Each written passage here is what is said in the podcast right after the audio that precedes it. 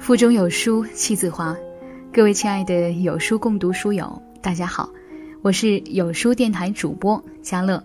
今天要跟大家分享的这篇文章来自十二朵女王的《你的付出要遇到对的人》。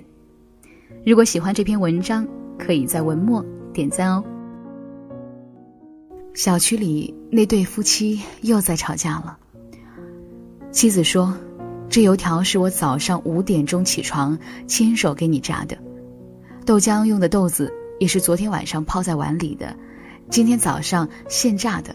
你吃完了一擦嘴，看不到我的辛苦付出就算了，还埋怨我早上做饭的动静太大。丈夫说：“你完全可以去早市买点早餐呀，我可没有逼着你亲手去做。”妻子几近哭腔：“外面多不卫生啊！”我还不是为了让你吃的健康一点。丈夫说：“你以为你自己做的就一定健康吗？”这不是他们第一次吵架了，他们争吵的事情大多的原因都是类似。妻子用心为丈夫做的事情，丈夫不但看不到她的用心付出，还总是觉得她事情多爱抱怨。之前网上有一个帖子很火。一个女孩离家很远，去了男朋友所在的城市，结果，女孩子动不动就跟男朋友吵架，一开口就是“我为了你来到这个城市，你却……”所以很多网友总结：不要为了一个男孩去一个陌生的城市，这份付出的感情会扼杀到你们的感情。然而，我远嫁的闺蜜看到这个帖子后，哈哈大笑，她说。这个重点不是去不去陌生的城市，而是要看这个男人。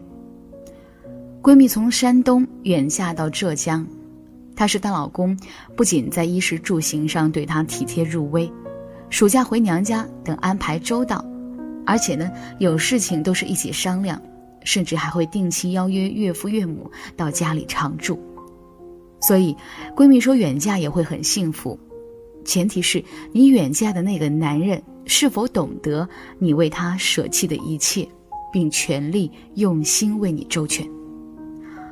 付出的原动力是爱，爱就一定会希望得到回应。为爱付出本身就是没有错的呀，错的是没有遇见对的人。在爱情里，如果没有遇到对的人，你竭尽全力的付出，有时只会换来竭尽所能的嫌弃。就像这对小区里吵架的夫妻一样，其实呢，付出感并不是扼杀情感的元凶，真正扼杀情感的是那个并不懂得你付出的那个人。懂得你付出的人，怎么会舍得你受委屈？就像我远嫁的闺蜜一样。大多数女人坚信，只有当一个男人愿意为一个女人掏空家底、无私忘我的时候。他才是最靠谱的。这里面微妙的逻辑就是，男人如果已经为爱情付出更多的成本，他自然会看在自己那些前期投入的份儿上，更珍惜自己。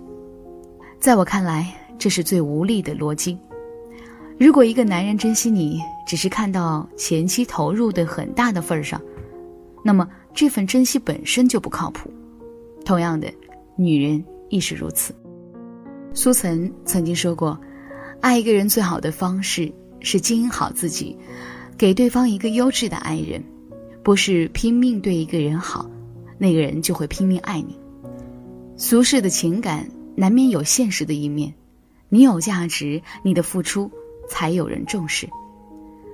爱是世界上最没有道理的东西，它不是天道酬勤，不是通过辛勤的努力和付出就能够百分百的得到回报。”它不是数学题，只要演算方式无误，就一定能够找到正确的方向和出口。它需要两个人彼此情投意合，共同努力才能坚持下去，却又因为任何一方单方面的放弃，就脆弱的瘫痪到底。没有人能够说清楚它，只有真正相爱的人才能够体会到。所以。任何只顾疯狂的去爱别人，而不顾自己有否被爱，或者只索取而不真心为别人付出的人，都不会有好结局。还记得那个一个瓶子的故事吗？我是一只瓶子，装满了叫感情的液体。我救过一条奄奄一息的金鱼，但我忘了，金鱼的记忆只有七秒。直到放走它的那一天，后来我遇到了小海绵，烈日下，它被烤成紧巴巴的一团。我救了它，于是我们成为了朋友。可是我知道，朋友绝对不是一味的索取。在我最困难的时候，是仙人掌先生一直陪我，我义无反顾地跟着他来到他的家乡沙漠。可是我渐渐发现。我视若生命的东西是他不需要的，不需要，也就不重要了吧。我一直在想，如果命运早点安排冰糖先生的出现，该有多好，和他在一起的每一天，都会是甜甜的。可是此刻的我才明白，最大的遗憾不是错过最好的人，而是当你遇见更好的人的时候，你已经把最好的自己用完了。感情是一号品，只愿你把最好的自己留给对的人。其实我们每个人都是瓶子，付出也得遇到对的人，应该去爱一个能给你带来动力的人，而不是让你精疲力尽的人。就像刘诗诗和吴奇隆，我在你身后，你左右，一举一动，我都能为你着想。就像陈小春和应采儿，我在闹，他在笑。就像蔡少芬和张静，我很棒，因为我的老婆是蔡少芬，因为懂得，因为是对的人，所有的付出和爱才有了最恰当的归宿。感情里，你遇上对的人付出，他会懂你的辛苦，懂你的委屈，更懂得如何去回报你。你不再会是喋喋不休的怨妇，而是更加洒脱的对待感情。你若投桃报李，我会十分感激；你若无动于衷，我也不会灰心丧气。就像王小波曾经说过：“只要我们真心相爱，哪怕有一天、一个小时，我们就不应该再有一刀两断的日子。”也许你会在将来不爱我，也许你要离开我。但是我永远对你负责任，你一切苦难永远是我的。我觉得我爱了你了，从此以后不管什么时候，我都不能对你无动于衷。